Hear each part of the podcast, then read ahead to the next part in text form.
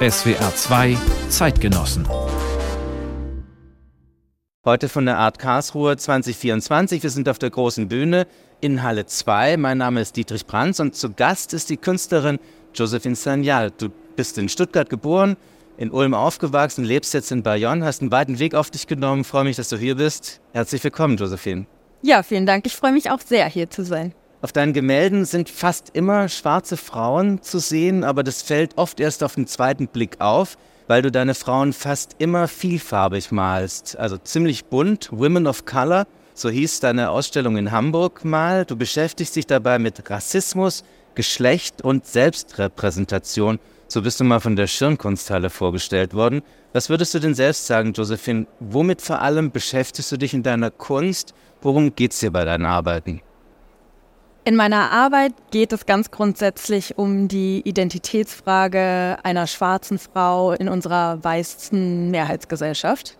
Ja, das klingt so ein bisschen krückenhaft, aber was ich damit eigentlich sagen möchte, ist, ich möchte innerhalb von meinen Arbeiten herausfinden, wer bin ich eigentlich als schwarze Frau hier in Deutschland.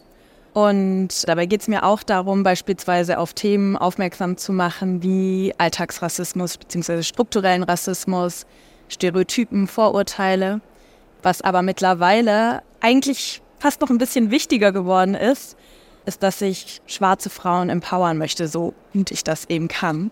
Und zwar, indem ich unsere Facetten zeige, indem ich zeige, dass wir nicht nur stark, mutig und laut und forsch sind, weil das sind einige Stereotypen, die man so von uns kennt.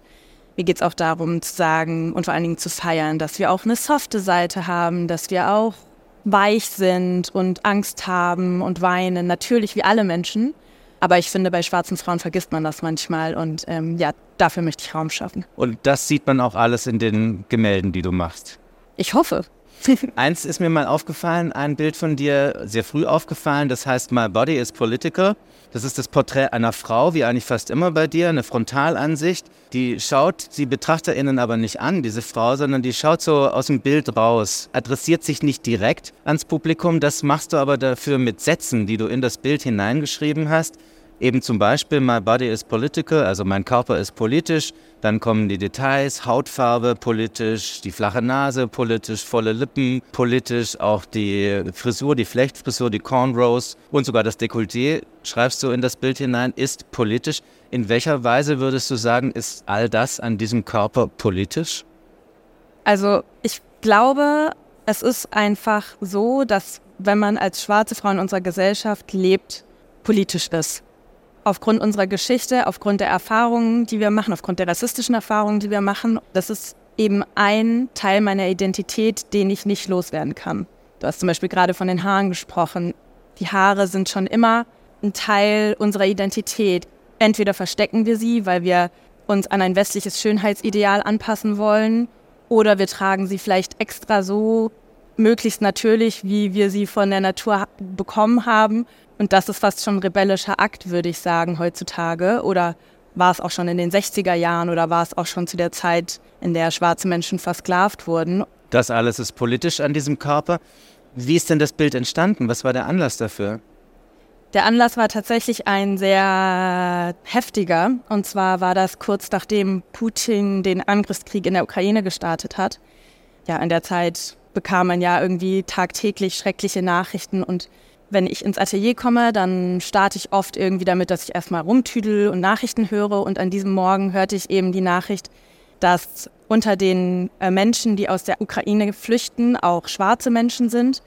Mit dem Unterschied, dass diese von ukrainischen Behörden, aber auch von Grenzpolizei an der polnischen Grenze, an der ungarischen Grenze, an der Flucht gehindert werden und teilweise mit verbaler, aber auch körperlicher Gewalt davor gehindert werden, sich in Sicherheit zu bringen.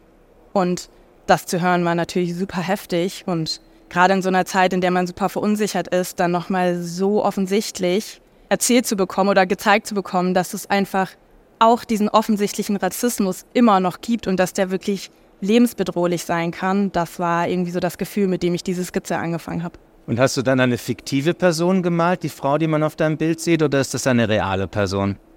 Das ist eine reale Person, die ich irgendwo gefunden habe, die ich aber ja immer in irgendeiner Art und Weise entfremde. Und ich glaube, auf dem Bild steht auch, this is not a self-portrait, but it could be one. Ja, es ist kein Selbstporträt, aber es könnte, könnte eins sein. sein. Genau. Und das ist, damit versuche ich einfach zu sagen, auch weil ich das oft gefragt werde im Hinblick auf meine Kunst, ach ja, das sind ja Sie. Damit versuche ich zu sagen, nein, das bin nicht ich, das könnte ich aber sein, weil wir schwarze Frauen eben diese kollektive Erfahrung machen und die versuche ich in meinen Bildern einzufangen. Also du meinst, das hättest auch du sein können in der Ukraine als schwarze Frau, die daran gehindert worden wäre, in einen Bus zu steigen und aus dem Kriegsgebiet zu flüchten. Ist das damit auch gemeint? Ja, also naja, nicht direkt, weil ich bin ja jetzt nicht in der Ukraine und ich versuche nicht zu fliehen, aber ich kann jederzeit Opfer von rassistischer Gewalt werden. Ja, das wollte ich damit sagen. Wenn man dann auf deine Website geht, eine sehr gute Website, bei der man auch viele Infos noch dazu kriegt, kann man das Bild anklicken und dann ploppt so eine weitere Seite auf mit Infos dazu. Da steht dann zum Beispiel der Kommentar, Why do our hearts have to break twice? Also warum müssen unsere Herzen zweimal gebrochen werden? Zweimal, was bedeutet das in dem Fall? Also da bezog ich mich tatsächlich auf die Menschen in der Ukraine, die ja gerade alles verlieren, die fliehen müssen, die ihr Land verlassen müssen und dann zusätzlich noch mit diesem Rassismus konfrontiert werden. Also das heißt, bei allem, was dir in deinem Leben passiert, ist das noch eine zusätzliche Bürde, wenn man so möchte. Was bei all deinen Bildern auffällt, ist, dass es immer sehr starke Frauen sind, sehr selbstbewusste Personen. Das kommt auch in den Titeln zum Ausdruck, zum Beispiel Don't Tell Me to Smile oder Get Out of My Way oder Smash It. Extrem kurz und direkt oder Sorry, Not Sorry. Also starke Frauen mit einer selbstbewussten Haltung. Das ist das, was du anfangs mit Empowerment meintest, oder? Ja, genau. Ich versuche mit den Titeln vielleicht so, ja, auch wenn ich gar nicht immer so selbstbewusst bin oder wenn wir alle immer gar nicht so selbstbewusst sind, trotzdem mir das irgendwie zu erzählen und zu sagen, so, hey, wir sind da, wir haben die Energie, wir wehren uns, auch wenn es schwer ist, so, weil das halt einfach unglaublich anstrengend ist und das ist halt irgendwie so für mich so eine Art, ja, vielleicht fast so ein Mantra, das ich mir auch selbst immer wieder einrede, weil offensichtlich kann ich nicht immer stark sein und offensichtlich gibt es auch andere Bilder. Aber es gibt eben auch diese Seite und das ist eben auch ein Teil von der Kunst. Also manche Stereotypen treffen ja auf die eine oder andere Person zu. Ich würde mich selber auch als eine starke Person bezeichnen, aber ich bin eben nicht nur das. Und ich finde es aber trotzdem richtig, das auch zu zeigen und auch zu feiern. Wir können es ja mal gucken, wie das so in Bildern von dir aussieht. Es gibt eins, das heißt No More Candy Names. Also auch wieder eine Frau zu sehen. No More Candy Names heißt natürlich, in der weißen Mehrheitsgesellschaft werden schwarze Frauen oft mit solchen Namen belegt, die irgendwas Zuckriges, irgendwas Süßes haben. Und davon hat diese Frau offensichtlich genug. No More Candy Names. Was war jetzt da der Auslöser für dieses Bild zum Beispiel? Ganz konkret kann ich eine kleine Anekdote dazu erzählen. Es war eine Bekannte, die im Senegal unterwegs war und auf ihrem Instagram-Profil ein Bild mit einem schwarzen Mädchen gepostet hatte und darunter geschrieben hatte, mein süßes Schokobonbon und so. Und diese Freundin, die jetzt übrigens keine Freundin mehr ist, ist halt selber eine weiße Person mit langen blonden Haaren. Und ich habe versucht, sie darauf anzusprechen und ihr zu sagen, dass mich das verletzt und dass ich das nicht cool finde, dass sie das macht. Und sie hat es halt nicht eingesehen. Und dann war dieses Bild irgendwie so meine Art und Weise, damit zu copen. Und auch diese Streifen beispielsweise in dem Bild im Hintergrund sind rosa und rotfarbene Streifen zu sehen. Und damit habe ich versucht, dieses Candy Shop Feeling aufzugreifen und aber trotzdem zu sagen so, hey, es ist nicht okay. Es ist nicht okay, uns auf unsere Hautfarbe zu reduzieren und uns damit zu verniedlichen oder sonst irgendwas. Wir sind mehr als das und wir sind es wert, dass du uns beim Namen nennst und nicht irgendwie Schokobonbon. Weil man das ja auch, Entschuldigung, weil man das ja auch zum Beispiel mit weißen Menschen nicht macht. Also warum dann mit uns? Deine Titel sind oft sehr stark und sehr sprechend. Ein Bild zum Beispiel heißt Again and Again. Auch da sieht man wieder das Gesicht einer Frau, die in diesem Fall zu schreien scheint oder tatsächlich geschrien hat. Was war da der Grund für dich? Was geschieht immer und immer wieder? Es passiert zum Beispiel immer und immer wieder, dass wir uns erklären müssen, dass wir, wenn wir sagen, hey, du hast gerade was gesagt, das ist nicht okay, beweisen müssen, warum war das nicht okay, dass uns nicht zugehört wird, dass immer noch, auch jetzt auch 2024 immer noch nicht klar ist, vielen Menschen, nicht allen, ich glaube, es wird besser, aber der Wandel vollzieht sich langsam, dass wir in einer strukturell rassistischen Gesellschaft leben. Und na klar gehen gerade super viele Menschen auf die Straße und protestieren gegen Rechtsextremismus und alle finden, oder nicht alle, aber schade, leider nicht alle, aber viele finden das schlimm und schrecklich und sagen nie wieder und so. Aber ich glaube, was wir uns immer und immer wieder vor Augen führen müssen, ist, dass wir alle rassistisch sozialisiert sind und dass ja, wir in einer Gesellschaft leben, wo das Problem auch an der Wurzel gepackt werden muss.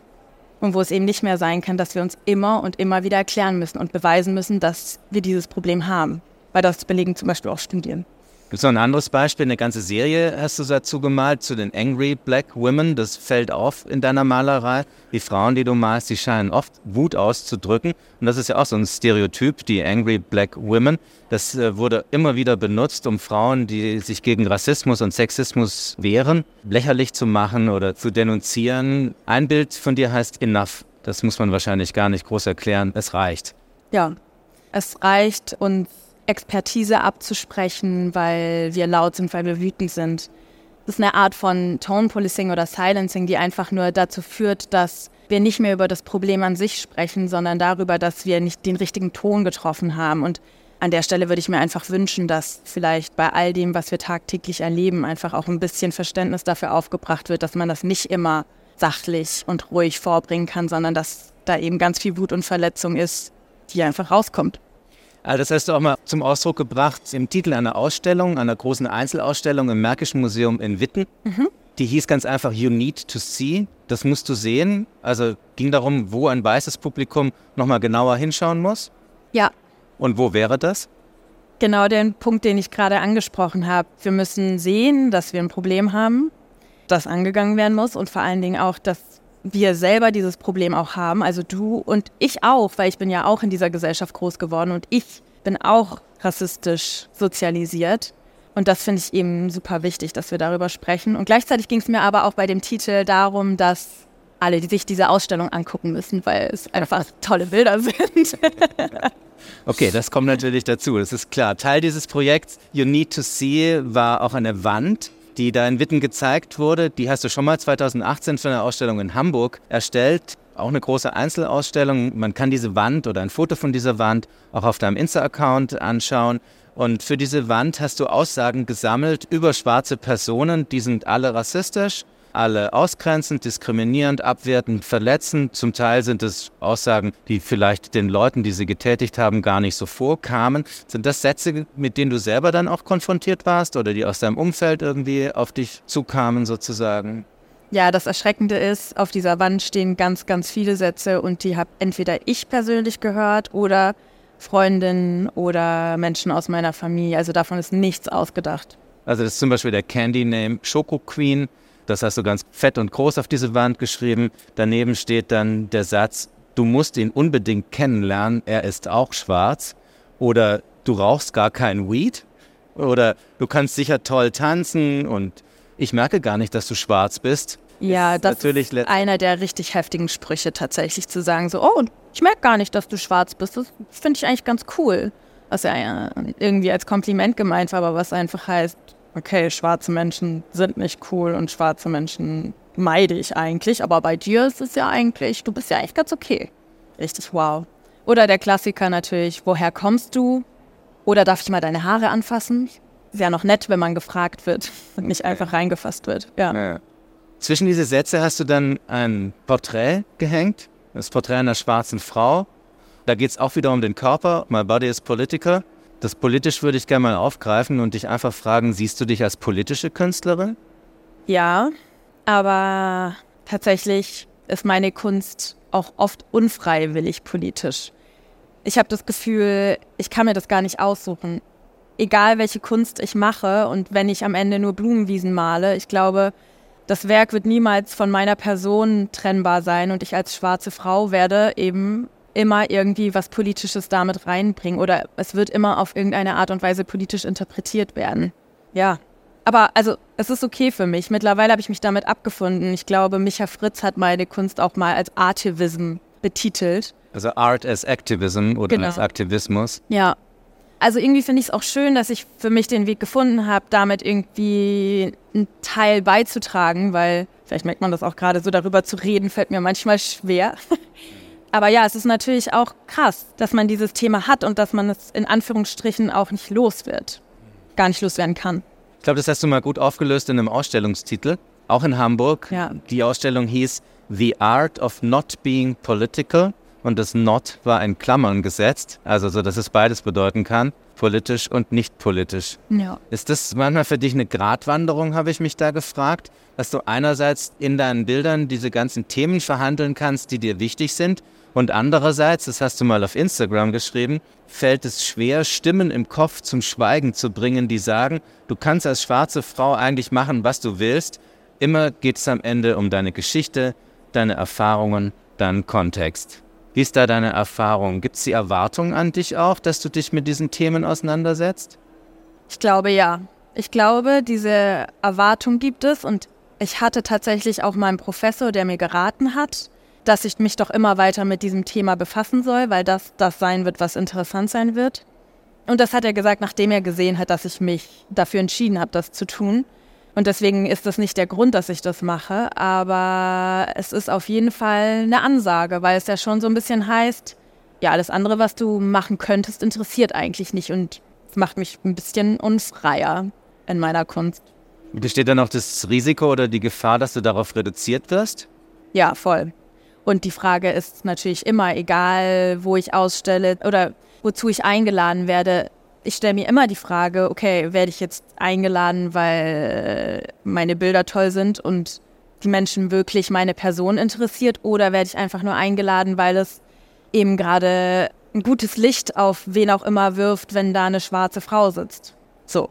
Und mittlerweile habe ich damit meinen Segen gefunden, weil ich denke mir, so ganz, ganz, ganz viele Jahre hätte ich da nicht gesessen und mir ist jetzt auch egal, warum ich da sitze, weil ich finde es wichtig, dass wir uns diesen Raum nehmen und dass wir über all diese Themen sprechen. Aber natürlich ist es ja schon schade, wenn man sich diese Frage stellen muss. Und auch unfair, weil andere Menschen müssen sich diese Frage nicht stellen. Was hast du da für einen Weg gefunden für dich? Wie löst du das auf, diese Gratwanderung? Also, egal welche Erwartung, ich mache, was ich will. Ist das der Weg, den du gefunden hast ja, für dich? voll. Und als ich mich dazu entschieden habe, mich mit dem Thema auseinanderzusetzen, war ich mir dessen überhaupt nicht bewusst. Ich war einfach nur so, okay, ich sehe, es gibt viel zu wenig ähm, Menschen überall, die so aussehen wie ich, egal wo sind wir eigentlich unterrepräsentiert. Und ich mache das jetzt einfach und ich nehme mir den Raum. Und es ist jetzt vielleicht so, dass das gerade interessant ist, aber ich glaube, ich würde es auch weitermachen, wenn es das nicht mehr wäre. Jetzt fällt ja in den letzten Jahren auf, dass Black Portraits oder überhaupt Bilder von schwarzen Künstlerinnen und auch Gemälde von schwarzen Frauen zunehmend mehr Sichtbarkeit bekommen in Museen, in Ausstellungen. Also Cara Walker zum Beispiel, die Ausstellung in Frankfurt in der Schirn oder Lunette Diadom Boakier im K21 in Düsseldorf oder Chabalala Self, eine New Yorker Künstlerin, die jetzt auch in der ständigen Sammlung in der Pinakothek der Moderne in München vertreten ist. Nicht zuletzt deine Bilder natürlich, Josephine. Andererseits sind schwarze Frauen auch in der Kunstgeschichte oft gemalt worden, aber eben immer oder fast immer als Nebenfigur. Berühmtes Beispiel wäre die Olympia von Manet. Da sieht man die weiße Europäerin nackt auf einem Bett liegen oder auf so einem Divan liegen und von hinten als Nebenfigur kommt die schwarze Frau als Dienerin und reicht so ein Blumengebinde da rein. Wenn sie nicht als Nebenfiguren gemalt worden sind, schwarze Personen in der europäischen Malerei, nicht als Dienerin oder als Sklavin, dann sind sie dann offen sexistisch dargestellt worden. Zum Beispiel die Verführerin der Schlangen, wie ein Gemälde von Henri Rousseau heißt. Das ist schon im Titel drin, was man da sehen kann. Die Bilder sind irgendwie alle im kollektiven Gedächtnis abgespeichert, gehören teilweise zum Kanon der Kunstgeschichte. Das hat eine Ausstellung im Musée d'Orsay, Le Modèle Noir, mal sehr schön deutlich gemacht. Und jetzt frage ich mich natürlich, ob das ein Impuls von dir ist, diesem Kanon oder diesem weißen männlichen Blick, dem kolonialen Male Gaze, mit deiner Kunst was entgegenzusetzen. Ja, voll. Aber auch wieder unterbewusst, weil als ich angefangen habe, die schwarzen Frauen zu malen, da war das alles noch, also ich hatte meine erste Ausstellung 2015 und da war das irgendwie alles noch recht naiv. Da dachte ich einfach nur so, hey, ich will. Und dabei habe ich mich auch sehr beispielsweise an äh, Menschen inspirieren lassen, die ich in Instagram gefunden habe und so. Und mir war es einfach ein Bedürfnis, die auf fette Leinwände zu bringen und klar, die zu zeigen.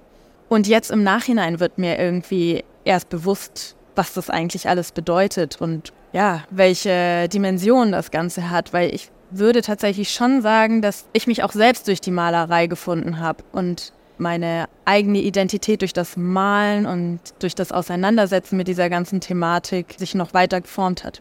Ist das auch ein Grund, weshalb deine Bilder oft so groß sind? Die sind wirklich riesig teilweise.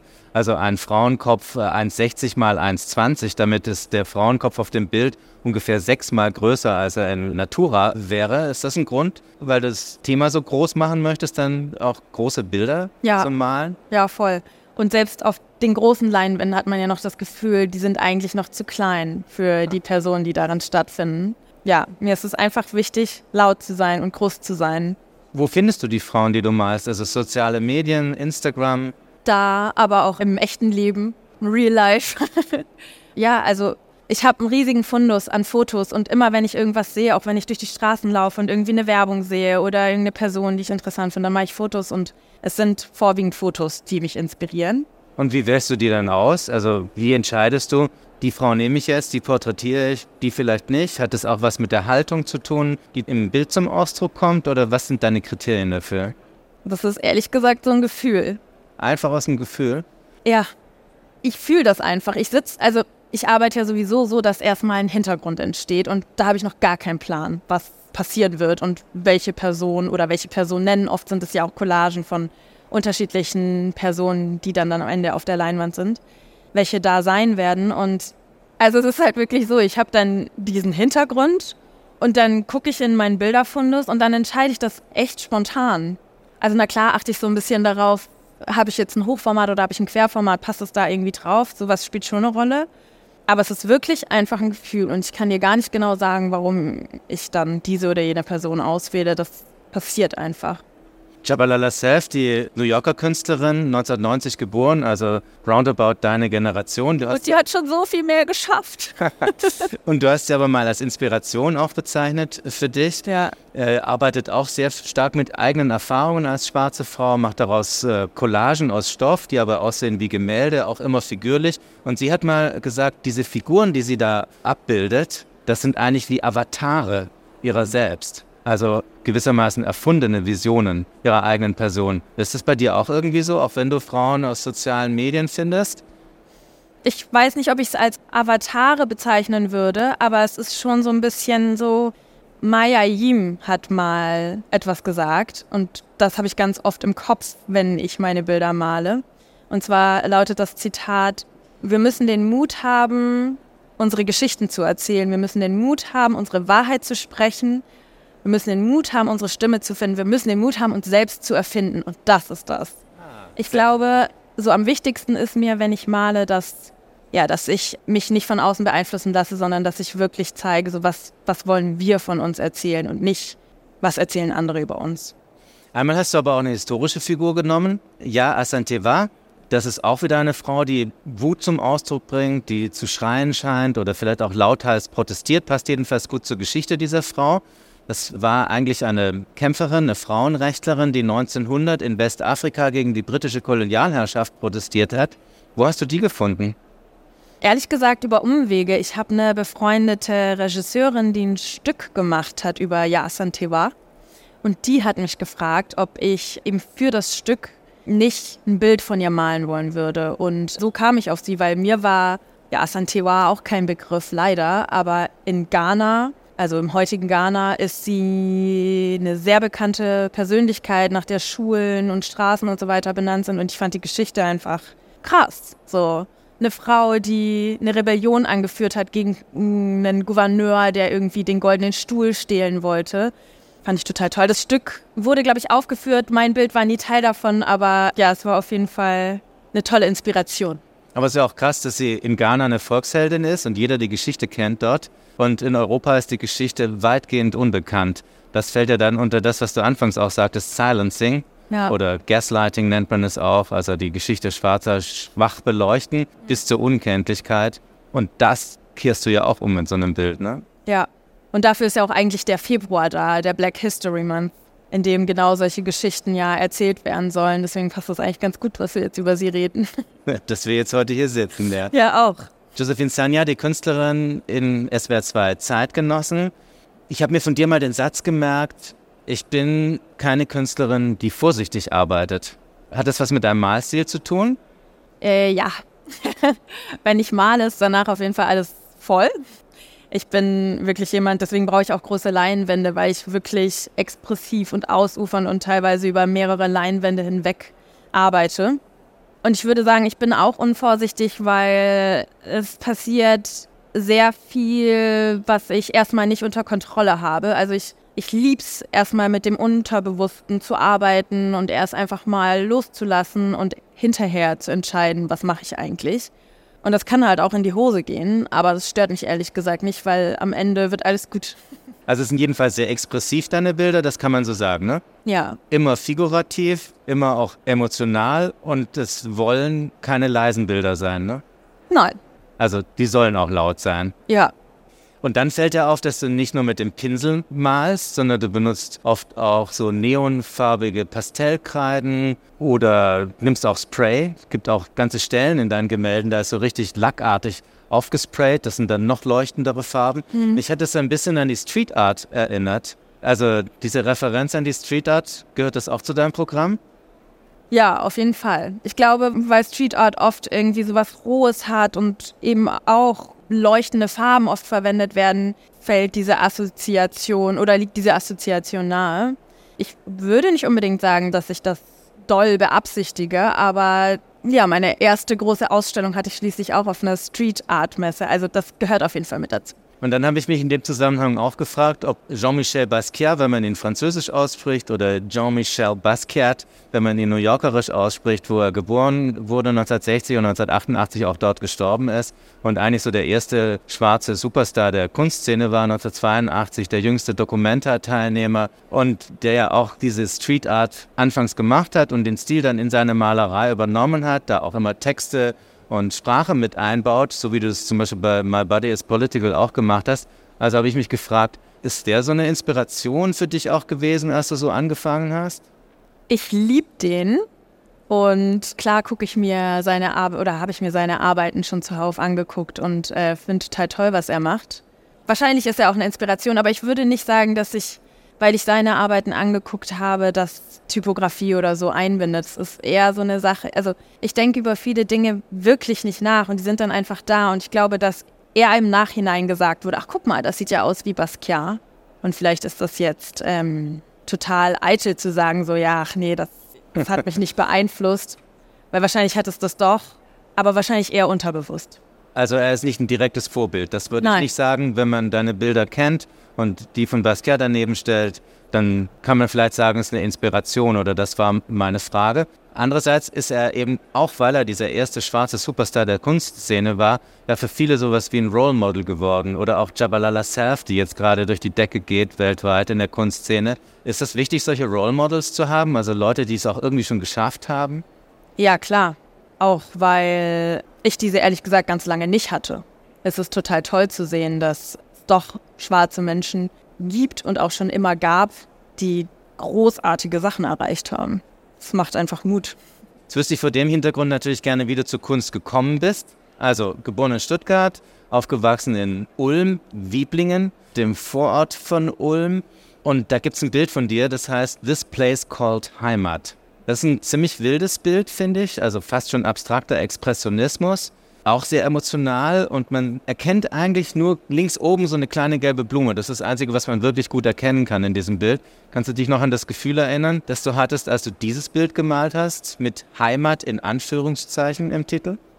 Ja, ich glaube, zu der Zeit las ich gerade das Buch von Hengame.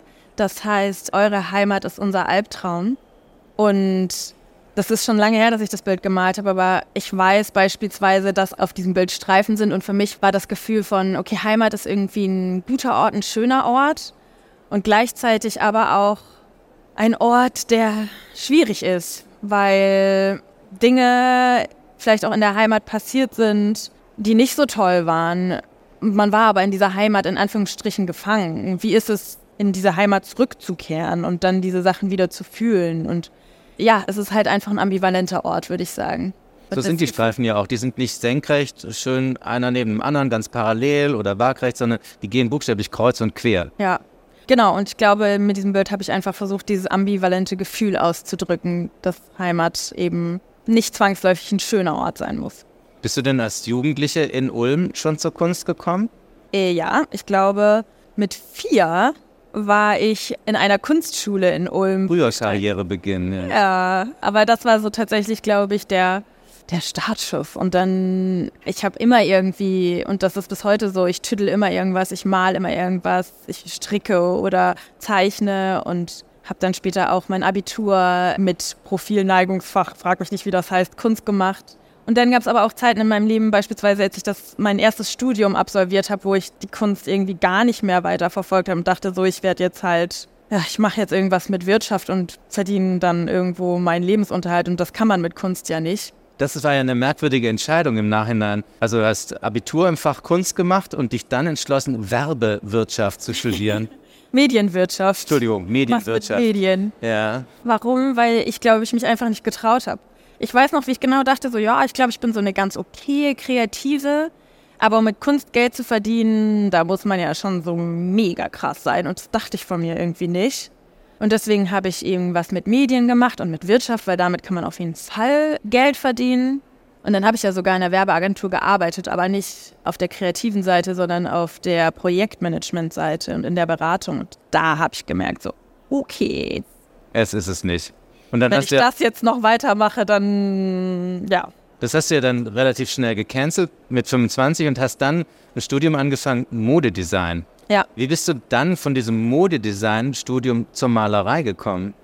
Ja, dieses Modedesign-Ding war ehrlich gesagt auch wieder so eine Safety-Variante. Ich hätte tatsächlich gerne freie Kunst studiert und habe mich aber auch wieder nicht getraut und dachte, ja, naja, mit Modedesign, da kann man wenigstens sich irgendwo anstellen lassen oder in irgendeiner Firma arbeiten und das ist trotzdem noch kreativ. Und ich habe mich immer schon für Mode interessiert und dachte, das ist so ein gutes Mittelding. Und an der AHAW, wo ich studiert habe, gab es aber im Grundstudium Pflichtfach Malerei. Und da hatte ich einen tollen Professor, der irgendwie gesehen hat, dass da was ist und der mich motiviert hat, mich zu bewerben für Ausstellungsprojekte und so. Und dann hat das geklappt. Dann habe ich Blut geleckt und dann habe ich gemerkt während des Studiums, okay, das, da ist irgendwie ein Weg und habe trotzdem den Abschluss auch in Modedesign gemacht, aber während des Studiums auch Pausen eingelegt und nur gemalt. Und ja, seit 2019 arbeite ich als Künstlerin. Also die Abkürzung, die ich jetzt nicht mehr erinnere, heißt auf jeden Fall wahrscheinlich Hochschule für angewandte Kunst. Für angewandte, Angewandte Wissenschaft. Wissenschaften, genau. Da hast du einen Bachelor of Arts gemacht 2019. Ein Jahr später, 2020, hast du ein Bild gemalt mit dem Titel Deciding Who I Am. Das gibt es inzwischen auch als großen Teppich aus dem Jahr 2022. Da sieht man wieder ein Gesicht, wieder groß, wie so oft in deinen Bildern vielfarbig, frontal und darüber liegt so in blauen Umrissen gezeichnet, leicht versetzt ein zweites Gesicht. Wenn man den Titel wörtlich übersetzt, dann heißt er ja, ich mich entscheidend, wer ich bin. Was stand da zur Wahl damals, ein Jahr nach deinem Studienabschluss? Also das Bild habe ich gemalt, als es gerade so losging mit Corona. Und da habe ich mich natürlich gefragt, wie geht es jetzt weiter mit meiner künstlerischen Karriere, die ja gerade erst angefangen hat. Das so ganz praktisch, aber natürlich, und darüber haben wir eigentlich auch schon gesprochen, geht es auch darum zu entscheiden, wer bin ich und wer möchte ich sein. Und ja, mir nicht von außen sagen zu lassen, so in meinem Fall, du bist schwarz, du bist weiß, sondern einfach ja, zu behaupten, ich kann selber entscheiden, wer ich sein möchte. Und zwar nur ich. Also dich auch über die Zuschreibungen hinwegsetzen oder die Fremdwahrnehmung, die dann gerne mal eine Rolle spielt. Ja. Im selben Jahr hast du ein Bild gemalt, das heißt Not Black Enough. Auch 2020? Also als du dich entscheiden wolltest, wer du bist oder sein möchtest, was ist da der Hintergrund bei Not Black Enough? Da kommt die Thematik zum Tragen, dass ich ja als Mixed-Person, also ich habe einen weißen Elternteil, einen schwarzen Elternteil, ja, nicht nur mit dem Umstand konfrontiert bin, dass ich schwarz bin in unserer Gesellschaft, sondern dass ich, je nachdem, wo ich hinreise, zum Beispiel, als ich das erste Mal als erwachsene Person im Senegal war, mir total bewusst wurde, dass die denken, ich bin weiß.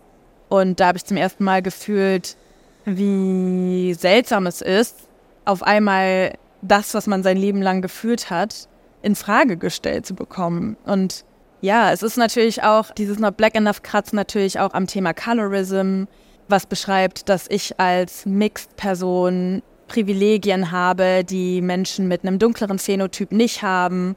Ja, Das ist einfach ein schwieriges Thema. Also es ist einfach als Mixed Race Person hat man nochmal andere Thematiken und in unserer Gesellschaft aber vielleicht gleichzeitig weniger Probleme als Menschen mit einer noch dunkleren Hautfarbe. Ja. So erklärt sich dann wahrscheinlich auch das, was du auf deiner Website als Leitthema oder als ein Leitthema von dir beschreibst, das der doppelten Identitäten. Ja, und was heißt dann On My Terms? Das ist jetzt nochmal ein Bildtitel von dir. Da sieht man auch wieder zwei Gesichter, also ein hauptsächlich großes und da kommt quasi rechts so ein kleines Gesicht raus. Auch beide sehr farbig, sehr bunt gemalt. On My Terms, was bedeutet das dann? Das heißt einfach nur, dass ich die Bedingungen mache. Dass ich sage, zu welchen Bedingungen diskutieren wir zum Beispiel oder ja, es möchte einfach nur sagen, es ist wieder dieses Ich entscheide. Dieses Ich lasse nicht über mich bestimmen, sondern ich bin die Person in Charge, was mich betrifft. Wann hast du eigentlich angefangen, schwarze Frauen zu malen? 2015. Also ja, weil wenn ich mir die Arbeiten angucke, die ich zu Zeiten meines Abis gemalt habe, da habe ich tatsächlich so weiße Models von Frauenzeitschriften abgemalt. Ja. Und wann hast du dich umentschieden? Also was war der Grund dafür? Ich glaube, der Grund war, also das war die Zeit, in der ich Instagram sehr, sehr, sehr intensiv genutzt habe und irgendwie dachte so, ich muss jetzt die Zeit, die ich hier verbringe, in irgendwas Nützliches transformieren. Und dann habe ich überlegt, so, ach so, ich könnte das, was mich hier interessiert und das, was ich mir hier stundenlang angucke, doch irgendwie nutzen und daraus irgendwie was erschaffen. Und dann habe ich rekapituliert und versucht zu analysieren, was gucke ich mir eigentlich die ganze Zeit an und was speichere ich hier ab und wem folge ich hier einfach. Und dann habe ich gecheckt, so, ah, okay, guck mal, das sind nämlich Frauen, die auf den Zeitschriften, die ich vorher abgemalt habe oder im Fernsehen überhaupt nicht vorkommen. Und das war der Moment, wo ich mir gesagt habe, so, let's go. Und interessanterweise findet man das ja auch in deiner Mode. Also auf deiner Website gibt es zwei große Buttons. Einer ist Painting, anderer ist Fashion. Und wenn man auf den Fashion-Button klickt, dann sieht man, was du an Mode gemacht hast, also Fashion Design oder eigentlich würde ich sagen, es ist eher Painting Fashion. Also du malst quasi mit Textilien, schneidest Stoffe aus, nähst sie neu zusammen, Hemden, Hosen, Mäntel, Sakkos. Und dann sind ja auch auf diesen Kleidungsstücken auch wieder schwarze Personen sichtbar. Sind eigentlich auch wieder wie Porträts, oder? Ja. Ja, also die Kollektion, die du gerade ansprichst, war meine Abschlusskollektion. Und die heißt tatsächlich auch Painting Fashion. Und das war der Versuch, die Malerei ins Modedesign zu übertragen und den Prozess, den ich beim Malen durchlebe, auch im Modedesign zu durchleben. Einfach weil ich gemerkt habe, okay, das Modedesign ist für mich irgendwie starr und man muss Kleidung schaffen, die auf den Körper passt und so. Und das hat mir alles nicht gefallen, irgendwie zig Prototypen zu nähen, bis es sitzt und so. Und dann habe ich mir gedacht, ey, mach doch Modedesign so wie die Malerei und vielleicht macht es dir dann wieder mehr Spaß. Und das hat tatsächlich geklappt. Also, weil ich habe mir dann keine Schnitte großartig vorher mehr überlegt, sondern habe auch, indem ich Materialien geschichtet habe, wie beim Malen eben auch, und dann dadurch, dass ich wieder zurückgeschnitten habe und so weiter, einen Prozess des Modedesigns geschaffen, der frei war. Und das war total toll, weil ich dadurch die Freude am Modedesign auch für mich wiedergefunden habe. Und es ist ja auch eine ganz deutliche Sichtbarmachung von schwarzen Personen dann auf der Kleidung. Also da geht es auch wieder um Sichtbarkeit von Schwarzen. Ja, total. Und ich habe auch beispielsweise bei dem Shooting, also so bei der Abschlussarbeit, da musste man die Kleidung dann auch nochmal an äh, Models inszenieren und fotografieren. Und auch da habe ich mich dazu entschieden, nur schwarze Models zu nehmen. Also eine einfach doppelte weil, Sichtbarmachung. Ja, ja, einfach weil, ja, weil ich mir gesagt habe, warum nicht? Jetzt könnte man ja sagen, bei dem Thema Sichtbarkeit von Schwarzen oder Afrodeutschen hat sich in Deutschland in den letzten Jahren viel getan. Aminata Touré in Schleswig-Holstein, Joe Cialo in Berlin oder Doreen Denstedt in Thüringen.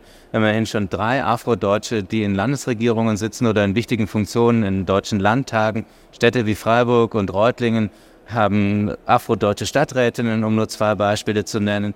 Hast du den Eindruck, Schwarzsein wird in Deutschland selbstverständlicher oder als selbstverständlicher wahrgenommen? Schwierige Frage. Der Seufzer hat es fast schon gesagt. Ja, ich, also ich glaube nicht. Also weil ich auch gerade gelesen habe, es gibt jetzt eine erste schwarze Frau im Deutschen Bundestag und allein die Tatsache, dass das noch so benannt wird, zeigt ja eigentlich schon, dass es eben nicht normal ist und nicht die Regel bleibt noch die Frage nach dem Optimismus, weil so heißt ein für mich ziemlich zentrales Bild von dir, Teach Optimism. Natürlich auch wieder das Porträt einer Frau, natürlich auch wieder ziemlich groß, 1,20 mal 1,20, quadratisch, das ist eher selten bei dir. Der Kopf ist wieder bildfüllend, man sieht natürlich ein Gesicht, viele Farben. Ich würde sagen Lindgrün, Karminrot, Ultramarinblau, Gelb, Violett, ein sehr helles Pink kommt da auch noch drin vor, viele leuchtende Farben. Schwarz sind in diesem Porträt nur die Umrisse der Lippen und die Umrisse der Nase. Erste Frage dazu, was steht für dich im Mittelpunkt, wenn du schwarze Frauen vielfarbig malst oder bunt die dominante Hautfarbe in deinen Bildern ist? Mm, ich glaube, mir geht es darum, dass ich eben nicht sagen möchte, wir sind einfach nur schwarz. Ich möchte sagen, guck mal, wir bestehen aus so viel mehr Facetten als einfach nur diesem Schwarzsein. Und ich glaube, das möchte ich mit dieser Vielfarbigkeit transportieren, weil das Schwarze eben oft das Einzige ist, was man sieht. Und deswegen ist die Farbe für mich so wichtig. Teach Optimism heißt das Bild. Welchen Optimismus möchtest du damit gerne in die Welt setzen? Dass es besser wird, dass es besser werden kann. Ja. Ist Optimismus eine Grundhaltung von dir? Auf jeden Fall. Auf jeden Fall. Ich glaube, sonst hätte ich mich am Ende doch nicht dazu entschieden, Künstlerin zu werden. Dann wünsche ich dir auf jeden Fall viel Erfolg mit deiner Kunst. Viele deiner Arbeiten kann man auf deiner Website sehen. Dort findet man auch Close-ups von Malereien. Man kann auch deine Malweise damit ganz gut erkennen. Nicht zu vergessen, deine nächste institutionelle Einzelausstellung wird dann ab Mitte Mai 2024 im Kunstverein in Bamberg gezeigt. Ja. Künstlerin Josephine Sanya war das. Vielen Dank, dass du hier warst, Josephine, und vielen Dank für das Gespräch. Vielen Dank an dich, Dietrich. Mein Name ist Dietrich Banz. Vielen Dank für Ihre Aufmerksamkeit.